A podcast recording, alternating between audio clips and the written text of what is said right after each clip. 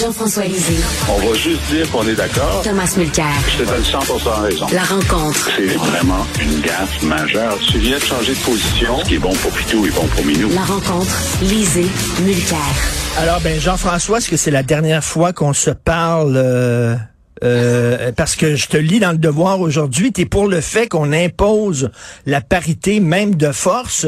Donc, étant donné qu'on a déjà Tom pour discuter, j'imagine que tu vas nous annoncer aujourd'hui euh, quelle femme va te remplacer. Tu vas, tu vas être un preux chevalier quand même. Tu vas, tu vas prêcher par l'exemple et tu vas dire, ben, étant donné qu'on a déjà un homme, je suis pour la parité. Alors, euh, ben, alors donc, quelle, quelle femme va te remplacer, Jean-François?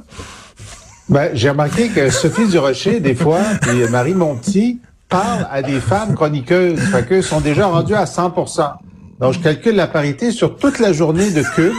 Et je pense qu'on est dans la zone. Tu vois? Mais, tu as vu, mon argument dans le devoir ce matin, puis je reçois énormément de, de, de rétroaction, on va dire ça comme ça, positive et négative. D'abord, je demande aux femmes de pas lire parce que je veux juste parler aux gars.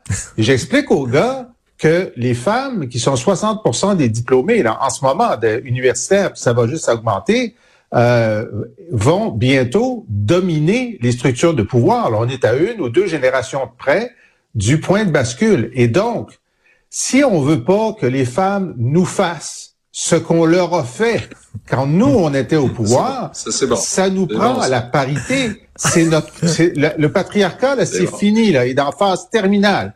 Notre seul plan B, c'est la parité. Puis pendant qu'il y en a qui pensent encore que c'est un combat féministe, alors que c'est un, un combat masculiniste, OK? Il faut sauter dans ce train-là, le mettre dans la Constitution, dans les chartes, l'obliger à faire en sorte que tous les partis aient des co-chefs masculins, parce que si on garde la moitié du pouvoir quand les femmes vont être au pouvoir, ça va être inespéré. C'est seulement pour protéger les hommes, finalement, que, que C'est la seule raison. Penses-tu que je fais ça pour les femmes? Les femmes s'organisent eux-mêmes. Moi, je fais pas, je fais ça pour les hommes. Voyons donc. Tom, qu'est-ce que tu en penses? On n'a pas eu le temps de s'en parler. Tu n'étais pas là hier. Qu'est-ce que tu en penses de cette mesure de Québec solidaire? Ben, on en avait parlé un petit peu lundi. Puis j'avais donné l'exemple de parfois un train peut en cacher un autre. Parfois, la gestion des bonnes idées est au moins aussi importante que les bonnes idées. Et c'est une bonne idée de dire faut, ça prend la parité, mais c'est l'application de ça. J'avais donné l'exemple de, hmm. du NPD euh, en Colombie-Britannique. C'est un cas réel où un gars a postulé pour un poste qui devait être réservé pour soit une femme, soit un, membre de la communauté LGBTQ. Alors, tous les gens qui le regardaient, qui le connaissaient, ils disaient, mais t'es blanc, t'es un théâtre. Il dit, non, non, non, je suis bisexuel. Donc, le gars était obligé de se déclarer bisexuel, ce qui, à mon point de vue, est l'affaire de personne. Ben mais, il était obligé de se justifier bisexuel pour dire non, non, je, suis apte à, postuler pour être le candidat du NPD dans cette dans cette circonscription, dans, dans l'élection partielle en question. Alors, OK. Euh, moi, je suis, euh, je, je, comprends la, note de, la pointe d'ironie de, de Jean-François, mais quand j'étais le chef de l'opposition, nous, on avait proposé que sur les sociétés cotées en bourse, les grandes sociétés, il fallait avoir minimum 40, 60. C'est-à-dire que tu voulais pas imposer un 50 hum, hum, fixe, hum. ni dans un sens ni dans l'autre, parce que là, tu joues avec le départ de l'un, puis le truc, donc ça, peut devenir ingouvernable. Mais on a dit, visons euh, maximum parité 40, 60. Et moi, j'avais fait la même blague que Jean-François à l'époque. Les gens me quisaient pourquoi, machin. Ben, je dis, tu sais, les hommes devraient penser que c'est un bon investissement pour eux autres pour l'avenir. Parce que c'est pas garanti qu'il va avoir 40% d'hommes avec la quantité de diplômés universitaires qui sont des femmes aujourd'hui. On va quand même constater qu'il demeure qu'il y a un plafond de verre pour les femmes. Si on regarde les grands cabinets d'avocats, si on regarde euh, les, les grandes entreprises où les femmes sont les en sortant des facultés de droit, de médecine, de dentisterie, et j'en passe, c'est majorité de femmes, puis mhm. forte majorité de femmes, plus que 60 mhm. depuis des années. Mais les positions les plus importantes, pas tellement. Mais on voit quand même des changements énormes. Canadien national, l'important chemin de faire une entreprise massive, aujourd'hui, la présidente, c'est une femme, et la présidente du conseil, c'est une femme. Donc, c'est des gros changements à Bay Street puis à Montréal, parce que c'est c'est à Montréal. Et Jean-François, et la présidente de la FTQ, c'est une femme aussi, Magali Picard. Et... bon, écoute, euh, je vais te dire, là, la, la, la vraie mesure de l'égalité, c'est pas quand des femmes vont être dans des positions de pouvoir, c'est quand des femmes incompétentes vont être dans des positions de pouvoir parce que des hommes incompétents l'ont été très longtemps. Alors, c'est très bien dit. Oui, c'est un aveu, un aveu important. Mais, mais Jean-François, Jean-François, euh, qui en, quand en pleine pandémie, le ministre Pierre Arcan trouvait que c'était une bonne idée de prendre l'avion et d'aller dans le sud.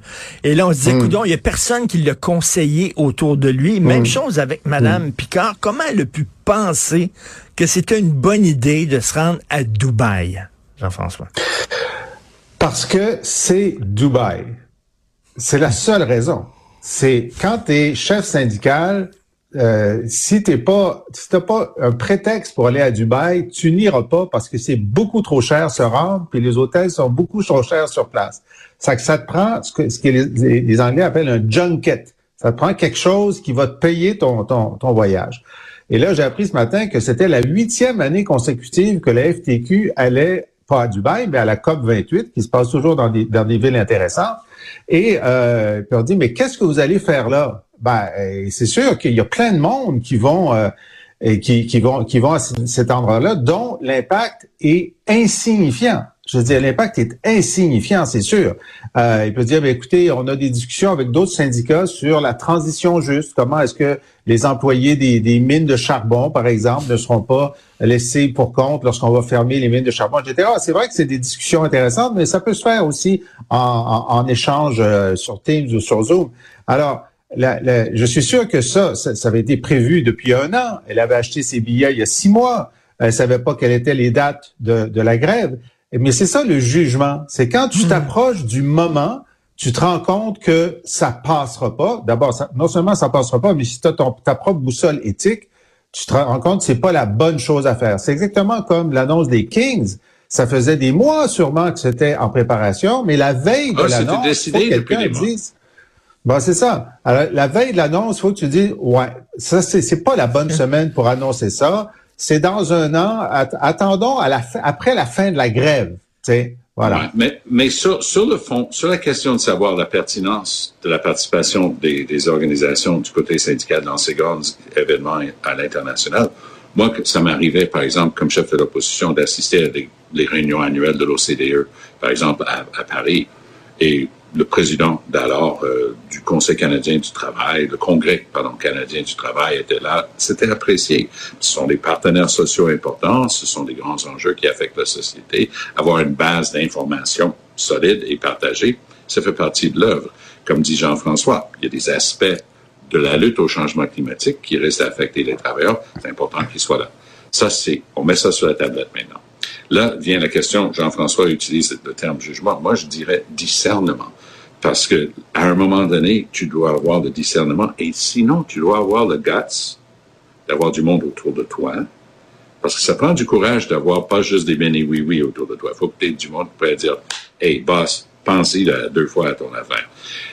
Il y avait personne pour mettre sa main sur l'épaule de Madame mm. la présidente Picard pour dire Boss, c'est une bonne idée quand tu as réservé. On y va chaque année depuis des années, mais cette année, tu vas te faire planter. Et, et ça prend ça autour de toi, puis ça prend aussi le patron ou la patronne qui tolère ça autour de soi, la personne qui est capable de te mm. parler dans le kisser et dire non, tu peux pas faire ça. Alors, et d'ailleurs... Qui, euh, euh, qui faisait ça quand tu étais euh, chef du NPD pour toi? Oh, moi, j'avais, j'en avais plus d'un, plus d'un. j'avais, j'avais vraiment des gens, vraiment des gens prêts et, et, vraiment droits, là, des gens solides. Mais il faut qu'il y ait un lien de confiance faut que ah, tu ben cette personne-là ben a de l'expérience, ça sort mais, pas mais, de mais, mais à, vous deux, là, mettons, mettons de côté le fait qu'ils sont en conflit de travail. Mettons ça de côté pour un, pour un instant. À Dubaï, on traite les travailleurs étrangers comme des esclaves, littéralement. Vous le savez, on leur enlève leur passeport, ils sont, euh, ils, ils, doivent vivre dans des, dans des cabanes infectes, ils doivent travailler à des températures de fou.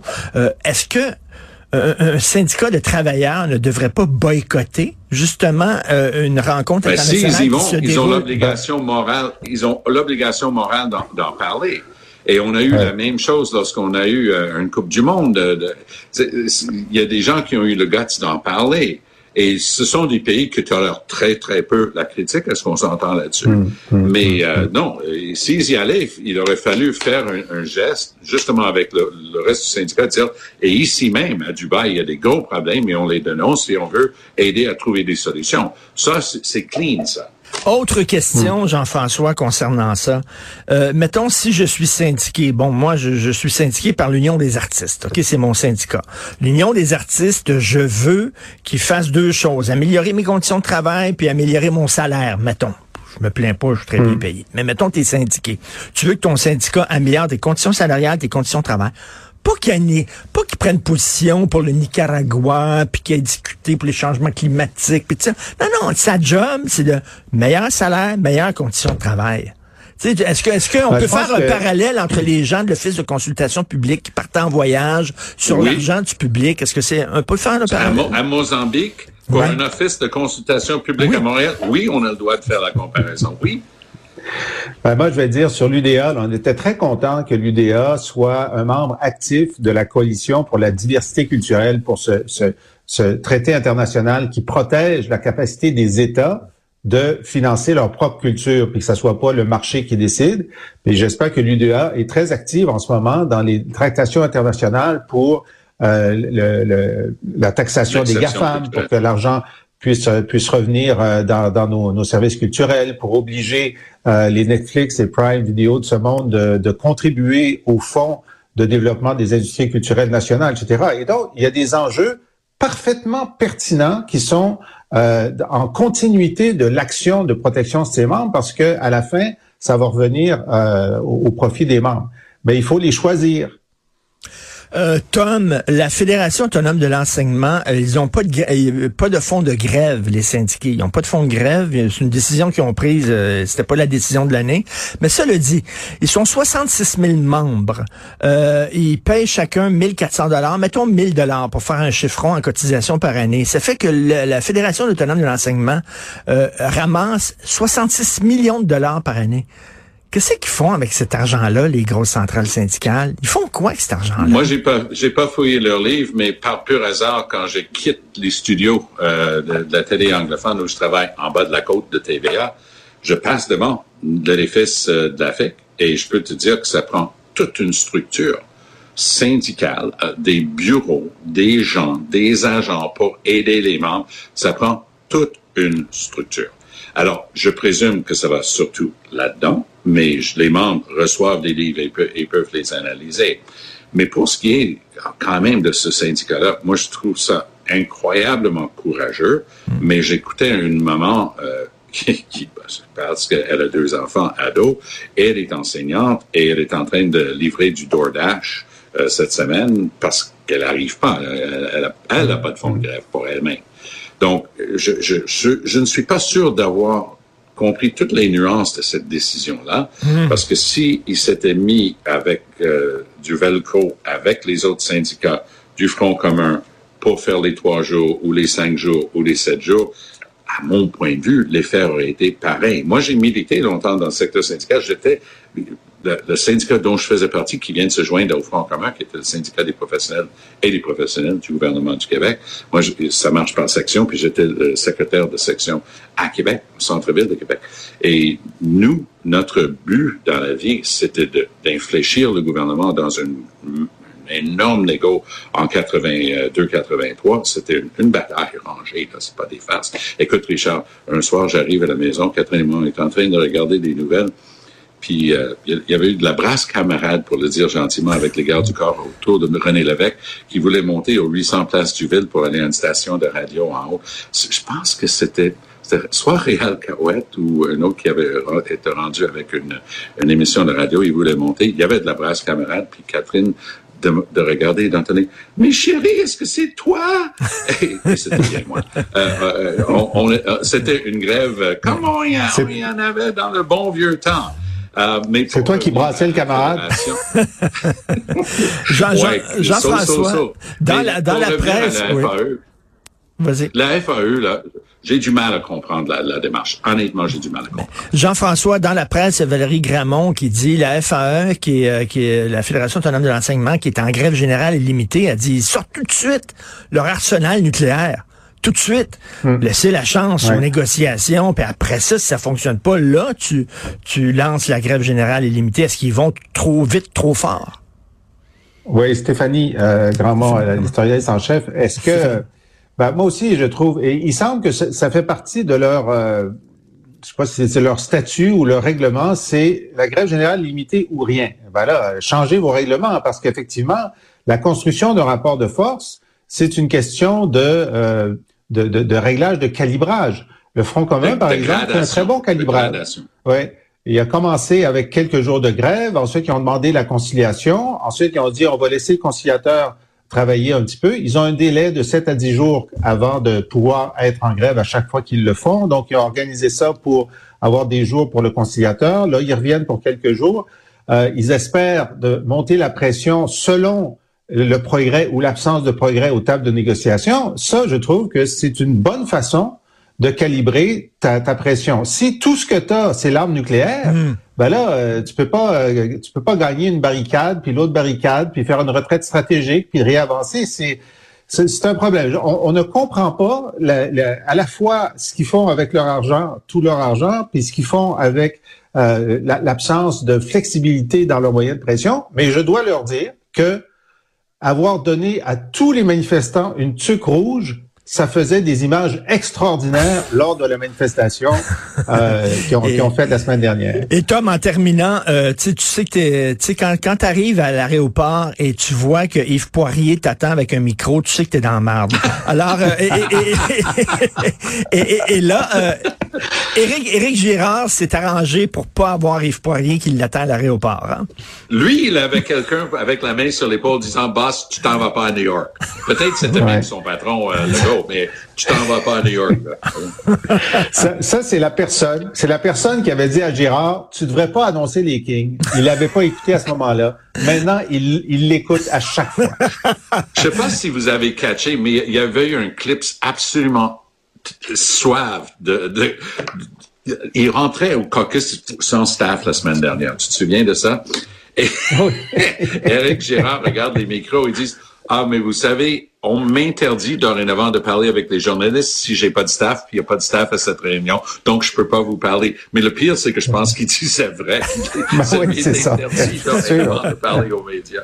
Alors, euh, monsieur et monsieur, on a la parité, hein, deux hommes. Merci beaucoup. On se reparle demain. Bonne journée.